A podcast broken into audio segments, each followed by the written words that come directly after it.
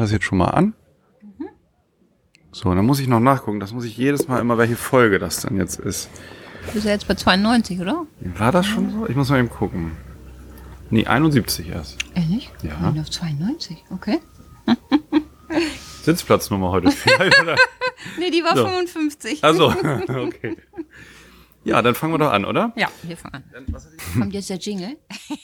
Psychcast.de Psychosomatic medicine and psychiatry, psychotherapy, and so much more. Psychcast is bringing you what you're looking for. With Alex and Jan, two doctors as your hosts. Psychcast, yes, Psychcast, let's start the show. Herzlich willkommen zum Psychcast, Folge 72 mit Alexander Kugelstadt.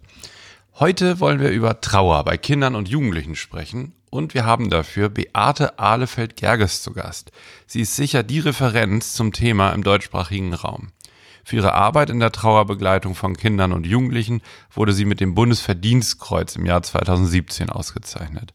Ich hatte das Glück, sie bei einem erfrischenden Sommerregen am Templiner See in Potsdam abseits eines Kongresses treffen zu können. Sie hat unserem Podcast das Interview gegeben, das wir jetzt hören, und ich fand es wirklich hochinteressant. Viel Spaß beim Zuhören. Beate, herzlich willkommen. Sehr Hallo. schön, dass du da bist. Ja, ich freue mich auch. Also, ich bin äh, Sozialpädagogin und Trauerbegleiterin nach Dr. Jorgos Kanakakis und arbeite halt seit 19 Jahren im Trauerland in Bremen. Ähm, meine Aufgaben sind da einfach Kinder und Jugendliche zu begleiten und ihnen einen geschützten Raum zu geben für ihre Trauer. Ähm, ja, und ähm, dazu gekommen bin ich, weil ich als Sozialpädagogin im Kinderheim gemerkt habe, dass es viele Kinder einfach tot erlebt haben in ihrem Leben, aber gar keinen Raum dafür haben. Also ähm, und ähm, auch so ein bisschen aus meiner eigenen Geschichte. Ähm, bei mir ist äh, vor über 20 Jahren meine Zwillingsschwester gestorben. Und da musste ich mich natürlich selber auf meinen äh, Trauerweg machen und habe in dem Zuge auch äh, Dr. Jorgos Kanakakis kennengelernt, habe da mein, ähm, meine Trauer auch so ein bisschen bearbeitet und habe dann halt ähm, gedacht, ich möchte gerne mit Kindern und Jugendlichen ähm, arbeiten, die auch sowas erlebt haben. Dann hast du 99 den Verein Zentrum für trauernde Kinder und Jugendliche gegründet und der ist dann immer weiter gewachsen bis heute, oder? Genau, also 1999 bin ich erstmal nach Amerika gegangen. Die Idee kommt ja vom Dali Center in Portland in Oregon ähm, und habe da ein halbes Jahr Praktikum gemacht. Und das war total spannend, weil ich einfach gemerkt habe, mit dem Ansatz, ähm, so die Kinder wirklich sein zu lassen und sie als Experten ihrer Trauer zu sehen, das hat mir total gut gefallen. Und dann habe ich halt im Herbst 99, als ich dann nach Bremen zurückgekommen bin, ähm, habe ich dann halt den Verein gegründet, ja, einfach mit Freunden, die einfach gedacht haben, das braucht Bremen auch, so ein Verein, der trauernde Kinder und Jugendliche unterstützt. Und wir haben ganz klein angefangen mit drei Kindern und äh, die Erziehungsberatungsstelle in Bremen hat uns Räume zur Verfügung gestellt, sodass wir anfangen konnten. Und dann ist das sehr, sehr schnell gewachsen. Also den Bedarf hätte ich jetzt auch nicht so eingeschätzt, ähm, dass, dass einfach so viel Bedarf ist, dass wir jetzt mittlerweile in Bremen neun Gruppen haben und 175 Plätze für Kinder und Jugendliche. Okay, also ähm, eine ganz große Sache eigentlich in, in der Region oder mit inzwischen viel Kapazität. Ich würde mich auch gleich noch sehr dafür interessieren, so wie ihr dort arbeitet und ähm, was die Kinder so bei euch erleben.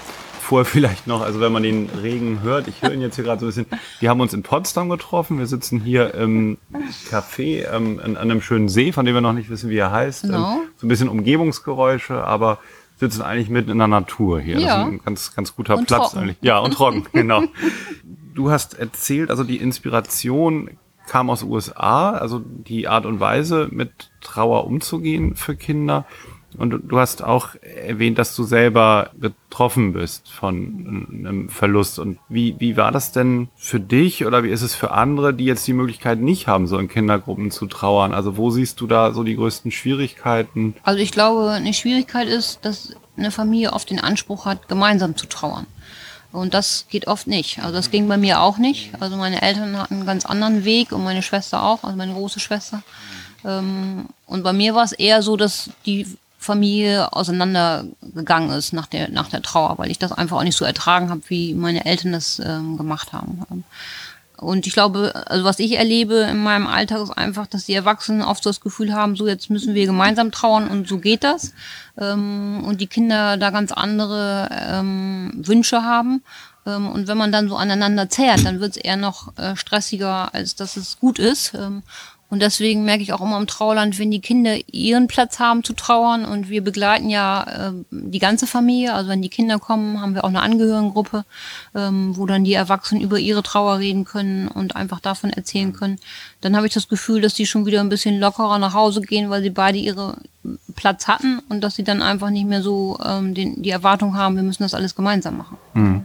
Wie trauern denn Kinder? Kann man das beschreiben? Kannst du das beschreiben? Also bei Kindern ist es so, dass sie oft in ihre Trauereien und rausspringen. Und das ist auch das, was die Erwachsenen oft nicht verstehen. Also es gibt ähm, wirklich so, man nennt das sogar auch Trauerpfützen springen, so dass man, dass sie von einer Trauerpfütze in die andere springen und dazwischen sind sie aber wieder äh, fröhlich ähm, und gehen gern zum Sportverein. Und das ist das, was die Erwachsenen oft nicht verstehen, dass wenn ein Vater zum Beispiel gestorben ist und dass man dann halt nach drei Tagen sagt, ich so, ich gehe jetzt wieder ähm, Fußball spielen. Ähm, und für die Kinder ist es aber ganz natürlich, dass sie halt die beiden oder alle Gefühle nebeneinander stehen haben. Und ich glaube, das ist auch wichtig, das dann den Erwachsenen ein bisschen nahe zu bringen, dass sie das einfach so akzeptieren. Mhm. Und das ist auch das, wenn Kinder, ein Kind in einer Familie von sonst Erwachsenen ist, dass das Kind irgendwie vielleicht wenig Verständnis dann erhält oder schneller das Gefühl hat, ich bin vielleicht nicht richtig mit meiner Trauer. So, ne? Genau. Genau, mhm. oder es gibt auch ähm, also bei den Kleinkindern ist es zum Beispiel so, die haben immer, immer wieder die gleichen Fragen. Und das ist was, was Erwachsene gar nicht verstehen, die dann sagen, ich habe dir doch schon gesagt, dass Papa nicht wiederkommt. Aber es ist natürlich auch so, dass Kinder erst so ab sieben verstehen können, dass wirklich jemand nie wiederkommt. Sondern, ja, okay. Und gerade bei den Kleinen ist es halt auch äh, Trauerarbeit, wenn die halt ihre Fragen immer und immer wieder stellen können und da auch immer wieder eine Antwort bekommen. Äh, und das ist für die Erwachsenen auch oft schwer, weil die ja selber auch in Trauer sind. Ähm, ab welchem Alter betreut ihr denn Kinder? Also wir betreuen Kinder ab zwei. Okay. Und bei uns ist ja der Ansatz im Trauerland, dass wir auch nicht unbedingt, dass die Kinder nicht immer mit Worten ihre Trauer ausdrücken, sondern im Tun. Also wir haben halt einen Toberaum, wo man einfach gegen Boxsack schlagen kann, wo man äh, sich Höhlen bauen kann. Ähm, man kann malen, man kann kickern, äh, man kann einen Ruheraum ähm, und sich einfach nur hinlegen, weil Trauer ist manchmal auch anstrengend und gar nichts machen. Ähm, und bei den Zweijährigen ist es natürlich so, dass die auch viel Körperkontakt suchen. Das ist bei den Kleinen oft so. Ich kann mich an ein Mädchen erinnern, was immer nur rumgetragen werden wollte, weil sie einfach ihre Mutter so vermisst hat. Die haben dann halt keine Worte, sondern die zeigen einem einfach, was sie mhm. brauchen gerade. Also. Und ähm, es klingt ja so, als wenn ihr auch kein festes Manual habt oder nicht ganz feste Regeln, was, was sich immer wiederholt, sondern dass auch bei jedem Kind und jedem Jugendlichen geguckt wird, was der einfach braucht in, in seiner Phase. Ne? Genau, das ist ganz wichtig, dass mhm. jeder anders trauert. Das ist halt wichtig zu wissen. Und dass man sich halt bei jedem Kind oder bei jedem Jugendlichen neu auf den Weg macht. Und dass man nicht weiß, wo es hingeht ähm, sondern einfach guckt, was braucht das Kind oder der Jugendliche. Mhm. Und dieses Pfützenspringen, was du eben beschrieben hast, das bildet sich dann auch in euren Räumen oder in euren Gruppen dann so ab, dass es genau. hin und her geht zwischen der Möglichkeit, Richtig. Trauer vielleicht zu äußern oder, oder zu weinen und dann wieder zu spielen, weiß nicht, zu bolzen. Es gibt ja auf eurer Homepage ein Video, was man sehen kann, mhm. wie man sich das so vorstellen kann. Da stehen so ganz verschiedene Aktivitäten genau. nebeneinander. Ne? Genau. Mhm. Oder zum Beispiel bei, bei Jungs ist zum Beispiel, wenn man mit denen kickert, dann ist manchmal so ganz intensive Trauerphase, wo die dann sagen, oh, ich habe mit Papa das und das so gern gemacht und das kann ich jetzt nicht mehr. Das ist für die viel einfacher, das während des Spiels zu machen, als wenn ich mit ihnen am Tisch sitze und frage, wie geht's dir denn heute? Mhm. Also die, können einfach viel besser dann halt im Spiel auch ihre Sachen ausdrücken. Also die Trauer bei Jugendlichen? Also vielleicht, oder sagen wir mal so, du hast ja auch ähm, mit Stefan Sick zusammen ein Buch herausgegeben letztes Jahr. Ein Buch geschrieben, Trauerarbeit mit Jugendlichen heißt das. Junge Menschen begleiten bei Abschied, Verlust und Tod ähm, im Don Bosco Verlag erschienen. Mhm. Da geht es ja vor allen Dingen um die Trauerarbeit mit Jugendlichen. Genau. Ähm, darin nimmst du auch Bezug auf die Pubertät und ähm, ja, das ist ja nochmal eine ganze Ecke anders, sowohl mhm. als bei Erwachsenen als auch bei Kindern nochmal. Ne? Mhm. Wie teilt sich das auf? Habt ihr mehr Jugendliche oder mehr Kinder oder ist das unterschiedlich? Und wo liegen die Unterschiede so im Umgang mit Trauer?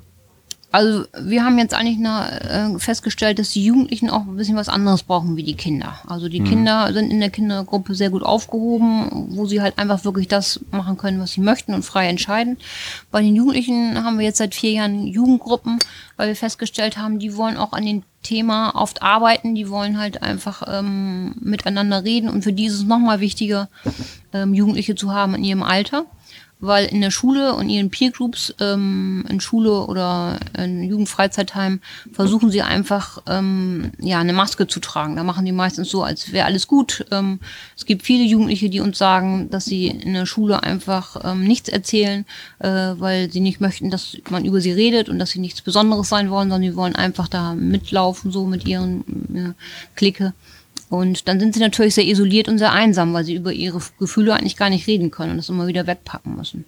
Und ähm, jetzt haben wir halt die Jugendgruppen, wo die einfach mit Gleichaltrigen, die ähnliche Sachen erlebt haben, an bestimmten Themen arbeiten. Das ist ein bisschen Bi Biografiearbeit, das ist Erinnerungsarbeit, äh, auch so ein bisschen, wo komme ich her und was habe ich für Kraftquellen.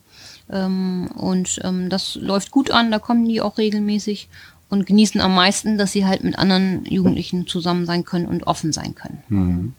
Ich habe vor ähm, unserem Treffen heute so ein bisschen auch bei Kolleginnen und Kollegen noch gefragt, ne, was es so zum Thema Trauer bei Kindern und Jugendlichen so für Punkte gibt oder für Unsicherheiten, weil ja gerade im, auch bei Psychotherapeuten, Ärzten und so, ist ja Trauer oder überhaupt normale Gefühle häufig was, womit man sich nicht so gut auskennt. Ne? Man mhm. sucht dann irgendwie immer so das Pathologische. Mhm. Diese normalen Gefühle, die so im Leben irgendwann vorkommen, ähm, ja, die sind dann eben gar nicht so vertraut oder der Umgang damit. Und ähm, da hat eine Kollegin sich sehr dafür interessiert, was du eben beschrieben hast, dass Jugendliche dann in der Schule so, so diesen Bereich so ausklammern ne? Mhm. und dann eher sozusagen sich vielleicht ja besonders stark geben oder, oder selbstsicher zeigen. Also vielleicht das Gegenteil von dem, was man dann erstmal so denken würde.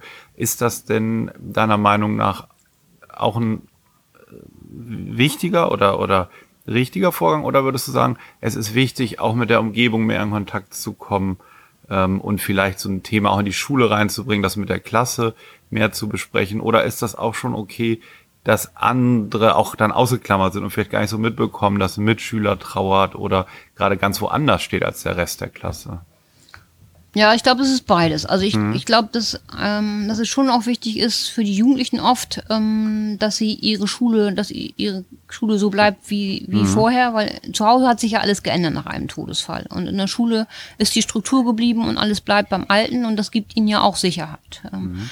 Und das ist für sie manchmal hilfreich. Im Gegenteil, also ich kann mich an ein Mädchen erinnern, die halt ähm, von der Lehrerin, also da hatte sich der Vater selbst getötet, da hat die Lehrerin versucht, dieses Thema im Kunstunterricht zu bearbeiten. Welche Künstler haben sich dann auch getötet? Mhm. Und das war, ging einfach total nach hinten los, weil sie wollte das nicht. Sie wollte einfach sich aufs Abi konzentrieren und wollte das Thema erstmal wegpacken. Ja. Und das ist das, was wir dann auch wirklich ähm, akzeptieren müssen. Wir können dann nicht einfach so tun, als ähm, wüssten wir, was die Jugendlichen brauchen. Ähm, und auf der anderen Seite glaube ich schon, dass Lehrer oder auch in anderen Zusammenhängen die Jugendlichen Menschen brauchen, die für sie da sind und die sich auch nicht abwimmeln lassen. Also bei Jugendlichen habe ich immer das Gefühl, ähm, das hat ein Junge sogar mal gesagt, also ich, mhm. ich strahle so aus, lasst mich in Ruhe, aber bitte lasst mich nicht allein, weil ich brauche eure Hilfe. Und ich glaube, da ist es wichtig, auch am Ball zu bleiben.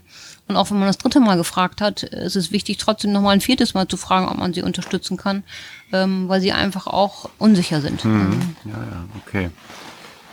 Mhm. Also das finde ich nochmal interessant, was du gerade gesagt hast. Also ist ein Unterschied. Ähm, ähm, man kann jemanden in Ruhe lassen und ähm, ihn trotzdem nicht allein lassen. Ne? Mhm. Das ist ja, glaube ich, ein, das ist ja vielleicht so, was du eben mit der Lehrerin so beschrieben hast, manchmal etwas gut gemeint, das ist dann mhm. aber nicht mehr gut, sondern ist vielleicht gerade gar nicht dran. Ne? Ich, ja. ich denke, da hat ja auch alles seine Zeit so. Genau, das ist ganz wichtig. Mhm. Man muss ihnen auch die Zeit geben. Ich betreue jetzt gerade ein zwölfjähriges Mädchen, die hat äh, ihre Mutter verloren, die hat sich auch selbst getötet. Ähm, und ähm, der Vater ist schon länger weg und die fühlt sich einfach sehr, sehr alleine, aber die kommt auch oft nicht zum, zur Einzelberatung, weil sie einfach nicht kann. Und dann äh, könnte ich natürlich sagen, okay, dann halt nicht, aber ich versuche schon einfach über SMS mit ihr Kontakt zu halten mhm. und zu gucken, wann ist denn ihre Zeit? Und die wird kommen, da bin ich mir sicher, weil ähm, sie braucht Hilfe, aber mhm. sie gibt natürlich ganz alleine vor, wann sie denn halt die Hilfe annimmt. Also. Du hast schon geschildert, dass ihr Gruppenangebote habt. Jetzt hast du eben die Einzelberatung erwähnt. Ihr habt Angehörigengruppen. Wie kann man sich das vorstellen? Also wenn jetzt ein Kind ab zwei Jahre von einem Verlust von Trauer betroffen ist, kann sich die Familie oder die Erziehungsberechtigten können sich dann an euch wenden. Wie, wie funktioniert das? Man ruft euch an oder man kommt in eine Sprechstunde? Wie, wie kann ich mir das vorstellen? Also das meiste ist halt, also wir haben ein Beratungstelefon ähm, dreimal die Woche, da kann man halt anrufen als Betroffener ähm, oder als Institu Institution. Ähm, und da ist es oft so, dass die Angehörigen einfach erstmal fragen, was kann ich tun? Ähm, und oft ist es so, dass die Angehörigen schon ja schon ganz tolle Arbeit machen und die Jugendlichen und Kinder unterstützen, aber da sehr unsicher sind. Und dann ist es vielleicht einfach auch mal gut, eine halbe Stunde drüber zu reden und zu sagen, ja, das haben sie doch schon toll gemacht, dann fühlen die sich einfach auch gestärkt. Und manchmal ist es halt so, ähm, dass man merkt, das soziale Umfeld ist auch sehr, sehr wenig und die haben kaum Unterstützung. Und dann ist es natürlich auch ganz gut, wenn sie mit ihren Kindern nach Trauland kommen. Und ähm, ja, also wichtig ist einfach, dass die Kinder auch wollen. Bei, bei einer Zweijährigen ist das, oder ist das natürlich oft nicht so, dass die sich selber entscheiden können. Aber wir machen immer so ein Schnuppern, wo die Kinder und die Eltern sich das einmal angucken können, wie so eine Gruppe abläuft. Und dann merkt man auch bei einer Zweijährigen, ob die sich wohlfühlt oder ob die sich nicht wohlfühlt. Ähm, und dann kann man halt sagen, okay, sie können kommen. Aber die Kinder sollen nicht zu uns hergeschleppt werden und wollen gar nicht. Also das soll freiwillig sein und sie sollen auch entscheiden, wie lange sie bleiben. Also es gibt Kinder, die gehen nach einem halben Jahr wieder, weil sie einfach sagen, ist es gut so. Mhm. Und dann gibt es Kinder, die bleiben acht Jahre. Ähm, und das möchten wir auch ermöglichen, weil wir wissen nicht, wann sie fertig sind. Das wissen nur sie. Also, wie geht ihr denn mit begrenzten Kapazitäten um? Also wenn es jetzt mehr Bedarf gibt, als ihr Plätze habt, gibt es eine Warteliste oder sucht ihr dringliche Fälle raus? Ist das ein Unterschied, ob vielleicht Oma und Opa irgendwann verstorben sind oder ein Elternteil oder? Also bei uns kann halt jemand kommen, wenn ein nahestehender Mensch verloren hat, mhm. äh, der einen nahestehenden Mensch ja. verloren hat. Und das ist, glaube ich, ähm, ja, das kann ja auch ein Freund sein oder es sind auch oft große Eltern, weil die oft große Bezugspersonen, also ja. Bezugspersonen, die wichtig sind. Ähm, aber ähm, jetzt habe ich deine Frage vergessen. Also ich, ich frage mich, wie ihr damit umgeht, wenn ihr jetzt viele Anfragen habt und vielleicht begrenzte Platzzahl. Mhm. Oder ruckelt sich das irgendwie zurecht? Also die einen fühlen sich wohl und die anderen sind vielleicht schnell wieder weg, wie, wie das so organisatorisch Also im Moment ist geht. es so, dass es ganz gut passt. Also mhm. wir haben ja in Bremen neun Gruppen ähm, und ähm, da ist es so, dass wir keine Warteliste mehr haben seit ja. anderthalb Jahren. Als wir kleiner waren, war das natürlich so, dass wir manchmal sogar eine Warteliste hatten, die ja. lange gedauert hat. Und das ist natürlich ganz blöd bei Trauer. Also ja, wenn man ja. da anruft und man braucht Hilfe, dann kann man eigentlich mhm. schlecht drei, vier Monate warten, ähm, weil es einfach auch, weil die sehr bedürftig sind, die Menschen. Ja. Und dann machen wir meistens eine Einzelberatung, dass wir die einfach dann schon betreuen in einer Einzelberatung. Aber wie gesagt, in den Gruppen ist zurzeit, ähm, es geht es, funktioniert es gut. Äh, in den Jugendgruppen ist es jetzt so, dass in der 12 plus, also wir haben zwei verschiedene, also 12 plus, das ist von 12 bis 15 Jahren und dann sind die größeren von 16 bis 18 Jahren. Ähm, und in den, in den 12 plus, da ist es jetzt schon so, dass wir auch nicht mehr alle aufnehmen können. Also das mhm. ähm, ist leider so. Mhm. Ähm, Einzel, also es gibt Einzelberatungen, ähm, dann die Gruppen, die Angehörigengruppen. Gibt es noch ein Element oder sind das so diese drei Säulen?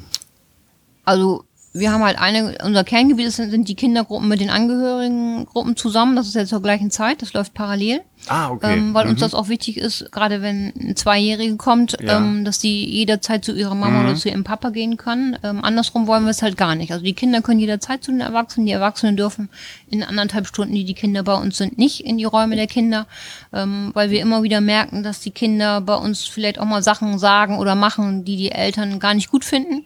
Ähm, und wenn sie mehr wissen, vielleicht kommt meine Mama auch und guckt mal, dann würden sie es vielleicht gar nicht tun. Deswegen ah ja, das, das ist also auch in der Hinsicht ein geschützter Raum. Genau. Entschuldigung, ich unterbreche, aber genau. das finde ich, finde ich interessant, ja. Ja. Mhm. Was klingt erstmal natürlich streng und, und stößt, denke ich, manchmal auch auf Unverständnis. Aber wenn man so aus Sicht der Psyche guckt, dann ist es ja sehr verständlich und eine Frage, so, die wir auch in der Psychotherapie natürlich uns ganz oft stellen, wie kann man den Raum so schützen, dass derjenige auch äh, ja alles sagen kann und nicht die Sorge haben muss, ne, dass es jemand irgendwie wieder rausbekommt. Also ähm, Stichwort. Schweigepflicht ähm, und, und so etwas. Ja, genau. Also für hm. die Kinder ist das, ist das gut. Die Erwachsenen finden es manchmal blöd, ähm, weil sie natürlich hinterher dann auch wissen wollen, was ihre Kinder gemacht haben. Hm. Ähm, und da sind wir dann aber streng. Ja, ja. Und das sagt ihr auch nicht. Ja? Nee, wir also, sagen, das ja. ist unser Konzept, das ist ja. ein geschützter Raum. Ähm, die, kind, die Eltern wissen natürlich unser Konzept, wie wir arbeiten. Ähm, und ähm, ja, mhm. akzeptieren das dann auch. Ja, ja, ja. Und wer sind die, ähm, also wer sind die Betreuer, wie, wie nennen die sich genau, die die Trauerarbeit machen oder die die Gruppen leiten? Gruppenleiter oder wie? Genau, also wir Ja. haben immer eine Gruppenleitung, das ist immer eine Fachkraft. Ja. Das sind entweder Psychologen oder Sozialpädagogen, meistens noch mit einer Zusatzausbildung. Ähm, Was für eine Zusatzausbildung? Also meistens Familienberatung. Ähm, Mhm. ähm, genau. Und ähm, dann haben wir aber ja auch viele Ehrenamtliche, die uns unterstützen. Also wir haben einen Schlüssel von 2 zu 1, das heißt, auf zwei Kinder kommt ein Erwachsener, weil wir gerne auch eine intensive Betreuung ähm, äh, geben möchten den Kindern. Und da sind dann halt ähm, ja sieben bis acht äh, Ehrenamtliche noch in der Gruppe, die vorher geschult werden äh, und nach unserem Konzept einfach ausgebildet werden und die dann einfach die Kinder begleiten. Und das ist ganz toll, weil das sind ganz viele verschiedene Menschen. Das sind halt, ja, sind auch Handwerker und Bankangestellte, nicht nur Psychologen und Sozialpädagogen. Und das macht es für die Kinder auch sehr interessant, weil da viel Vielfältigkeit so ist.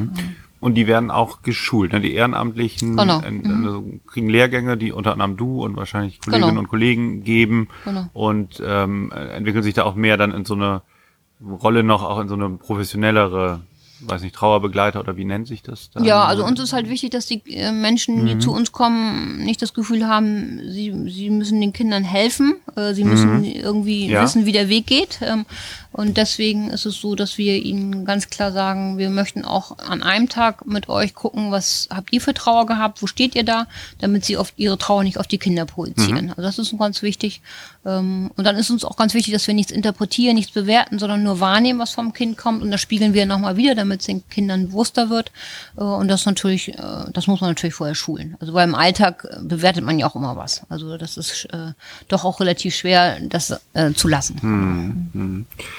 Auf, au- ähm, auf eurer Homepage, ähm, in, in dem erwähnten Video, ne, da hatte ähm, einer eurer Mitarbeiter, ich weiß nicht mehr genau, so erzählt, dass Kinder häufig auch so Symptome aufweisen, wenn sie kommen. Also dass sich die Trauer durch den Körper äußert, ne, durch Körperbeschwerden.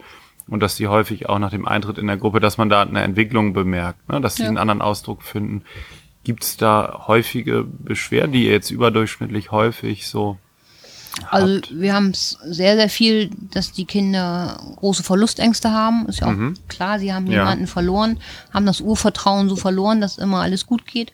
Ähm, und da ist es halt oft so, dass sie von der Entwicklung einfach nochmal zurückgehen. Also dass sie vielleicht einfach nochmal äh, ins Bett machen oder dass sie zum Beispiel gar nicht mehr alleine schlafen können. Und das macht den Erwachsenen oft große Angst, äh, dass es so zurückgeht von der Entwicklung her. Ist bei der Trauer relativ normal. Ähm, und ich glaube, da ist wichtig, das auch zuzulassen, weil die einfach dann auch die Nähe brauchen. Ähm, aber es ist natürlich manchmal so, also ich habe ja zum Beispiel ein Mädchen äh, begleitet, die, ähm, die ihre Mutter gar nicht mehr aus den Augen lassen konnte, also auch wenn sie zum Mülleimer gegangen ist. Und die Mutter natürlich auch, die hat noch ein kleineres Kind und ähm, arbeitet viel. Ähm, da muss man natürlich auch gucken, wie kann man die Familie unterstützen, dass es für alle gut ist. Ähm, und da haben wir uns einfach lang gehangelt. Also erst hat sie dann halt mal ähm, mit einer Freundin in ihrem Bett geschlafen und dann irgendwann hat sie mal wieder bei einer Freundin geschlafen. Da, das braucht einfach Zeit. Und das muss man natürlich auch den Erwachsenen verständlich machen, äh, dass das nicht einfach so ganz schnell geht, sondern ähm, das braucht einfach die Zeit, die die Kinder brauchen. Also. Und dann ist natürlich auch viel so psychosomatische Sachen, Bauchschmerzen, Kopfschmerzen. Bei den Jugendlichen ist es oft so, dass sie selbstverletzendes Verhalten an, äh, machen, also dass sie halt ritzen. Ähm, ja, das ist schon auch relativ viel. Wie kommen ähm, die Angehörigen auf euch? Viele kannten euch ja wahrscheinlich nicht, bevor ein Trauerfall da war. Gibt es auch Arztpraxen, die an euch dann verweisen, Kinderärzte oder Beratungsstellen? Wie, wie funktioniert das so? Genau, wir arbeiten mit Kinderärzten zusammen, mit den Erziehungsberatungsstellen in Bremen, auch viel mit den Schulen. Ähm, und so spricht sich das dann natürlich auch rum. Also dass meistens auch eine Institution dann sagt, geht doch mal zu Trauerland, der Kindergarten oder der Hort. Ähm, genau. Was würdest du sagen, was ist so etwas, ähm, also ihr beschäftigt euch jetzt seit 99 ganz intensiv mit Trauer bei Kindern und Jugendlichen.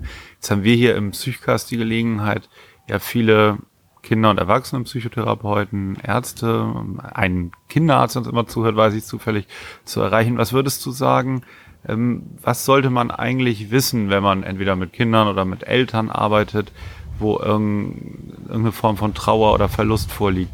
Ähm, was ist noch ziemlich unbekannt und würdest du aber sagen, das sollte man eigentlich wissen, wenn man mit solchen Menschen umgeht? Ich glaube, was mir, also was mir sofort einfällt, ist einfach, äh, wenn jemand, äh, also wenn, wenn jemand gestorben, also wenn bei jemand, was, jemand gestorben ist, dann hat man immer das Gefühl, äh, man muss jetzt was tun man, und viele wollen dann auch was machen. Und ich glaube, das Wichtigste ist einfach da zu sein ähm, und, und den Kindern und Jugendlichen immer wieder zu sagen, ähm, ich bin für dich da, und du suchst deinen Weg so. Also mhm. ich merke auch bei Lehrern oder ähm, kann mich jetzt an eine Sache im Kinderheim erinnern, da wollten die die Kinder ähm, in eine andere Schule geben und da habe ich gesagt, frag doch die Kinder, was sie wollen. Also die, das war, war sicherlich gut gemeint und sollte ein Schutz sein, aber wichtig ist auch die Kinder einzubeziehen und sie zu fragen, was sie wollen. Oder oft wird auch die Frage gestellt, soll mein Kind mit zur Beerdigung? Ähm, ja. Äh, und da ist es ganz, ganz wichtig, die Kinder zu fragen. Ich kann auch einen Vierjährigen fragen, was er gerne möchte, wenn ich ihm erkläre, was dann da passiert. Ja. Ähm, und das tun wir ganz oft nicht, weil wir denken, ich muss jetzt schützen und ich, ich weiß das vielleicht besser oder die können das ja noch gar nicht sagen, was sie wollen. Ähm, aber wenn man ihnen gut erklärt, was sie erwartet äh, und da natürlich auch Brücken baut, also bei einer Beerdigung würde ich immer äh, dazu raten, dass halt ein Mensch dabei ist, der nicht so involviert ist in der Trauer und für das Kind da ist, dass das Kind auch immer wieder rausgehen kann, wenn es möchte und auch weiß, dass das geht. Ähm, aber dann, dann sind sie auch drin. Also wenn ich ein Kind zu Hause lasse, wenn eine Trauerfeier ist, dann wird sie auch ausgegrenzt. Mhm. Also und ich glaube, da haben wir oft Angst, die Kinder zu fragen, ähm, obwohl die eigentlich immer wissen, was sie wollen. Mhm. Also, mhm. Du hast in dem Buch ne, Trauerarbeit mit Kindern und Jugendlichen so beschrieben, dass bei Jugendlichen auch das Gefühl Wut über den Verlust und, und mhm. ähm, ja, ähm, auch Ärger darüber, dass sich ganz viel verändert in ihrem Leben, also in der Familie eine große Rolle spielt. Ne? Und dass Erwachsene häufig nicht verstehen, mit diesem Gefühl dann umzugehen mhm. in dem Zusammenhang. Ähm, ja, was wären da so deine Ratschläge? Also wie kann man ähm, als Erwachsener mit, diesem, mit dieser Wut bei Verlusten gut umgehen? Also ich glaube, bei Wut ist es wichtig, das auch rauszulassen. Also und das kann man schlecht mit Worten. Also höchstens, wenn man mal schreit, das ist vielleicht auch gut. Ähm, aber bei Wut äh, ist es, glaube ich, wichtig, egal ob es jetzt Kinder oder Jugendliche sind, einfach zu gucken, wie kann man das rauslassen. Also da kann man eine Kissenschlacht machen, da kann man Telefonbücher zerreißen. Äh, da gibt es ja viele Möglichkeiten, dass man das ausdrucken kann. Äh, und ich glaube, das ist auch wichtig. Das kann man nicht mit Worten ähm, so erzählen. Also. Aber das geht natürlich auch nicht immer. Also ähm, manche wollen das dann halt nicht. Ähm, manchmal ist es auch ganz gut, wenn man die, die Wut malt. Also wenn man einfach äh, guckt, was das für ein Bild ist, ähm, diese Wut oder wie die aussieht. Ähm, äh, da gibt's ja mehrere Möglichkeiten. Aber ich glaube, wichtig ist es auszudrücken und nicht in sich zu lassen, weil das macht dann auch wieder krank. Also, kann man sich eigentlich, wenn man ähm, zu diesen Themen Fragen hat, zum Beispiel einen trauernden Jugendlichen in der Klasse hat oder zu Hause ein Kind mit Trauer hat, kann man sich an euch wenden, auch wenn man nicht direkt aus Bremen, ihr habt in Bremen und Oldenburg mhm. Stützpunkte. Und ähm, was, macht man, wenn man woanders wohnt? Kann man sich an euch wenden? Habt ihr Kooperationspartner oder? Genau, ja. also wir haben ja ein Beratungstelefon, was auch bundesweit genutzt wird. Also da kann man ja jederzeit anrufen. Also ähm, und da haben wir natürlich auch schon jetzt recherchiert, in welchen Städten auch was, dass es ob, was, ob es was gibt für trauende Kinder und Jugendliche. Ähm, und am Telefon kann man manchmal ja auch schon äh, was klären. Also ähm, ja. und wenn nicht, dann kann man halt gucken wir immer, ähm, und recherchieren für die Menschen, äh, was es dann da in dem Ort gibt. Also. Ja, ich bin, also ich bin total begeistert. Ich verfolge dich ja nun auch schon eine ganze Zeit oder die Arbeit, die ihr ähm, Trauerland heißt ja jetzt Trauerland, Zentrum für trauernde Kinder und Jugendliche e.V., mhm. ne, was ihr da für eine Arbeit leistet. Und ähm, das ist halt jetzt so kaum vorstellbar, wenn man doch hört, wie viele Spezialitäten es gibt bei Trauer bei Kindern und mhm. Jugendlichen, wie das früher so oder, oder wie das ohne euch dann manchmal so in schwierigen Situationen gehen soll. Ne? Weil man findet ja eigentlich oder hm, finde, hätte, hätte ja früher keinen Ansprechpartner gefunden, mhm. ne, der da wirklich was zu sagen kann oder begleiten kann. Und ähm, da stellt sich dann natürlich die Frage bei so einer wichtigen Arbeit, wie finanziert ihr euch? Ähm, ihr seid ja keine therapeutische Einrichtung, wenn, wenn ich es nee, richtig verstanden genau. habe, sondern eher auch ein präventives Angebot, ja. ne, was ja eigentlich die beste Medizin sein sollte oder ja, die beste Unterstützung sein sollte. Also die Hilfe bei einem natürlichen Prozess, bevor es am Ende zu einer Erkrankung irgendwie kommt. Wie ist denn das seit eurer Gründung im Verlauf? Ähm, genau, woher habt ihr Geld? Genau, also wir leben ja von Spenden. Also, und wir haben auch schon mal probiert, von den Betroffenen einfach Geld zu nehmen, aber das ist sehr, sehr schwierig, weil viele Familien, die in Trauer sind, wo jemand gestorben ist, haben auch finanzielle Not. Also wenn der Vater zum Beispiel stirbt, ist es auch oft so, dass sie einfach in finanzielle Probleme kommen. Äh, und deswegen haben wir das auch wieder aufgehört, weil kein Mensch, wir haben natürlich gesagt, wenn ihr kein Geld habt, könnt ihr das sagen, aber das ist natürlich total schwer, ähm, dann anzurufen und sagen, ich kann leider nicht zahlen. Ähm, das macht keiner. Dann bleibt er lieber weg. Und das wollen wir halt nicht. Wir wollen gerne das geben, das offen steht, der das braucht.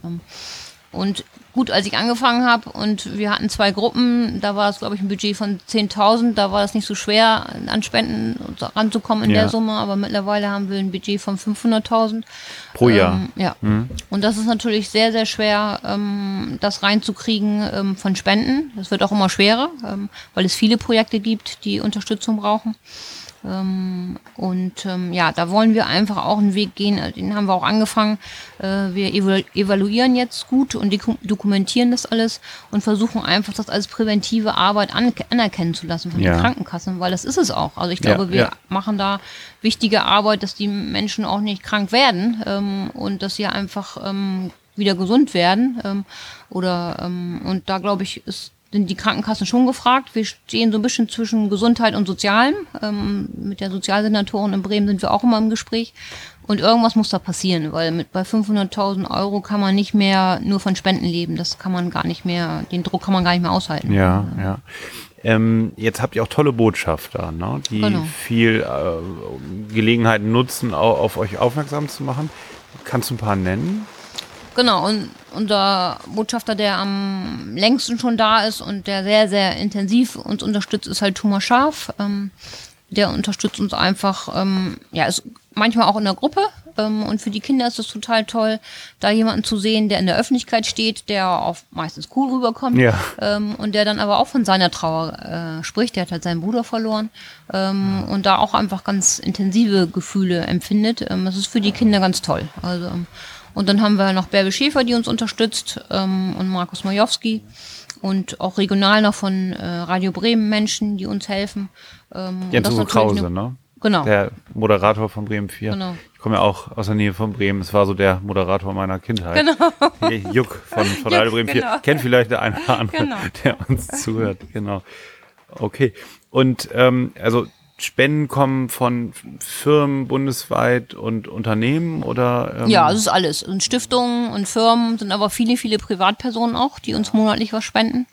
Ähm, gut, und dann, ja, also da muss man natürlich auch viel für tun, ist auch viel Verwaltung. Ähm, und ähm, ja, das ist halt wirklich auch ein hartes Brot. Also ähm, das immer wieder hinzubekommen, da jedes Jahr das Geld zusammenzubekommen. Ähm, und ich glaube, wir sind einfach viel gewachsen äh, nach den Bedarfen, die die Menschen haben. Das war mir auch wichtig, dass das, wenn man gemerkt hat, das und das brauchen die Kinder oder die Jugendlichen, dass man dann guckt, ob man da einen Weg findet, das anzubieten, wie zum Beispiel jetzt die Jugendgruppen.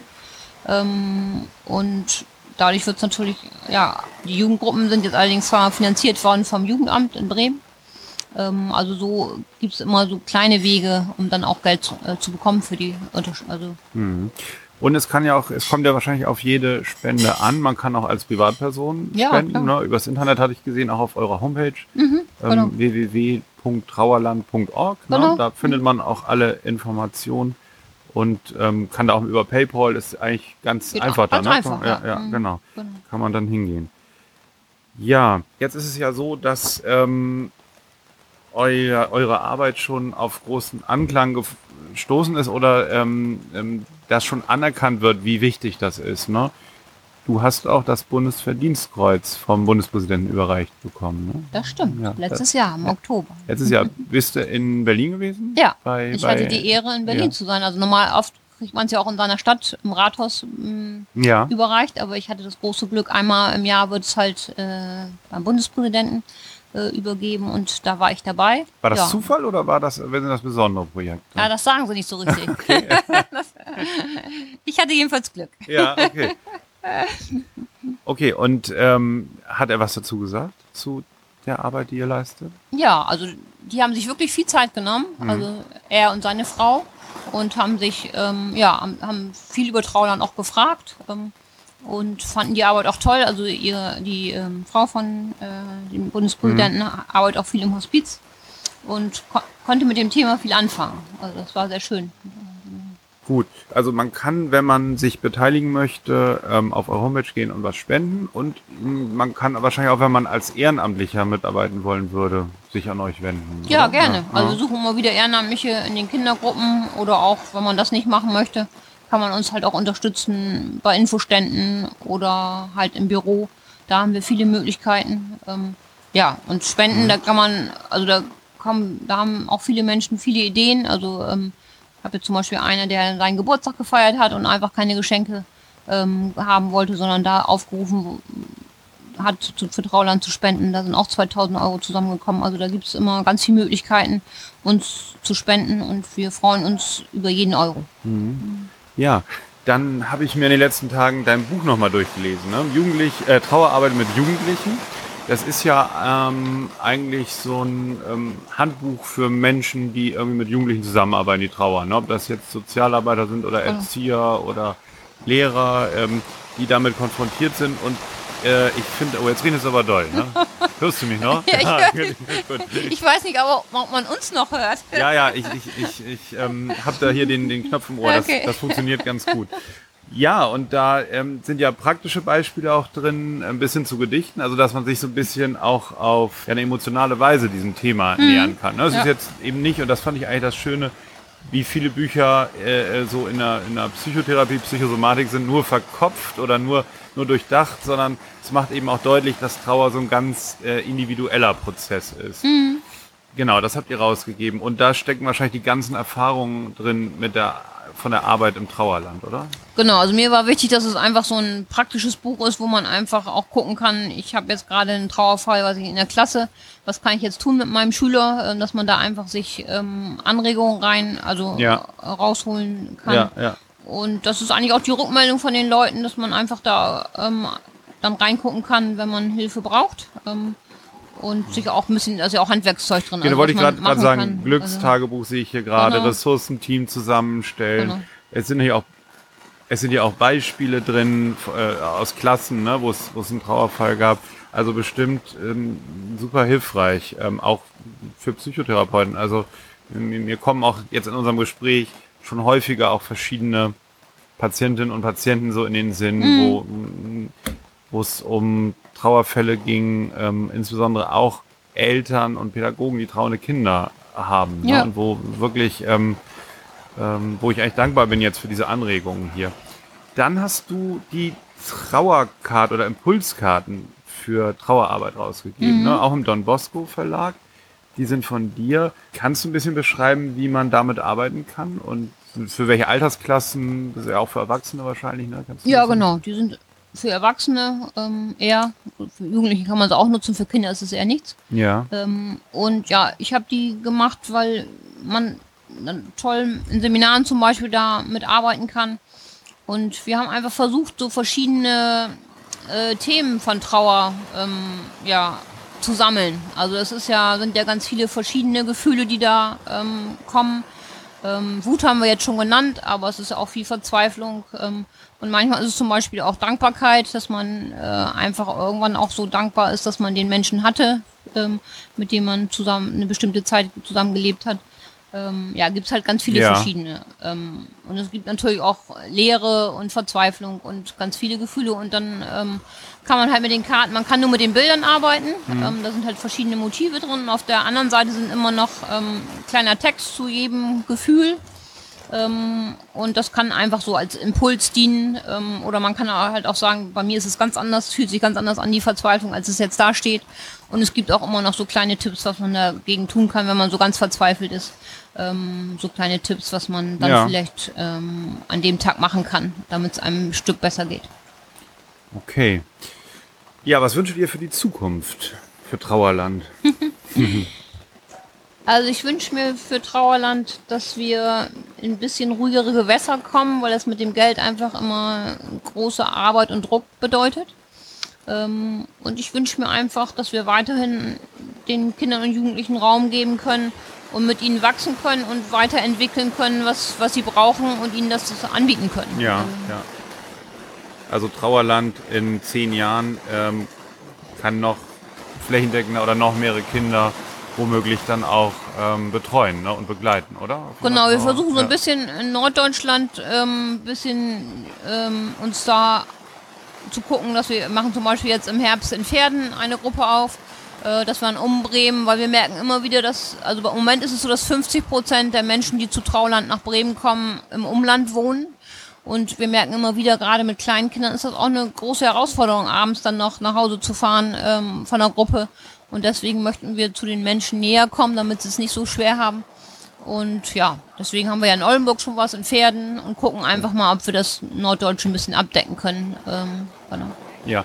Wie geht ihr Begleiter eigentlich mit dem um, was ihr auch an traurigen Dingen miterlebt oder ähm, wenn ihr die Kinder seht, was äh, euch dann selber wehtut vielleicht auch, wenn die Gruppen vorbei sind? Ähm, ja, wie, wie ähm, geht ihr damit um? Habt ihr da eine Supervision oder ähm, Intervision? Genau, wir haben jede 14 Tage kollegialen Austausch, wo wir uns alle zusammen treffen und einfach sagen, was war und was möchte ich gerne mit euch besprechen. Ähm, dann habe ich auch aktuell relativ viele junge Kollegen, wo ich immer zur Verfügung stehe, wenn die eine Beratung haben, die gerade schwierig war. Ähm, und wir haben Supervision jede sechs Wochen. Ähm, und ja, ich glaube, was ganz wichtig ist, dass man sich auch eingesteht, wenn es mal nicht geht. Also das ist auch immer möglich, dass ähm, wenn ich merke, ich, mir geht's heute gar nicht gut, dass ich dann halt einfach sage, kannst du das heute machen? Weil ich muss ja immer den Menschen auch unterstützen und helfen können. Und wenn es mir gerade nicht gut geht, Ja. dann kann ich das nicht mehr. Ja. Ähm, oder wenn ein bestimmtes Thema ähm, mich sehr berührt, weil es vielleicht auch mit mir zu tun hat, dann ist es, glaube ich, auch wichtig und professionell zu sagen, das macht mal lieber jemand anders. Äh, und das machen wir, das machen wir so und ich glaube, das läuft auch ganz gut. Genau. Okay, ja, dann ähm, wünsche ich euch noch viel Kraft und viel Erfolg für die weitere Begleitung von Kindern und Jugendlichen, die trauern.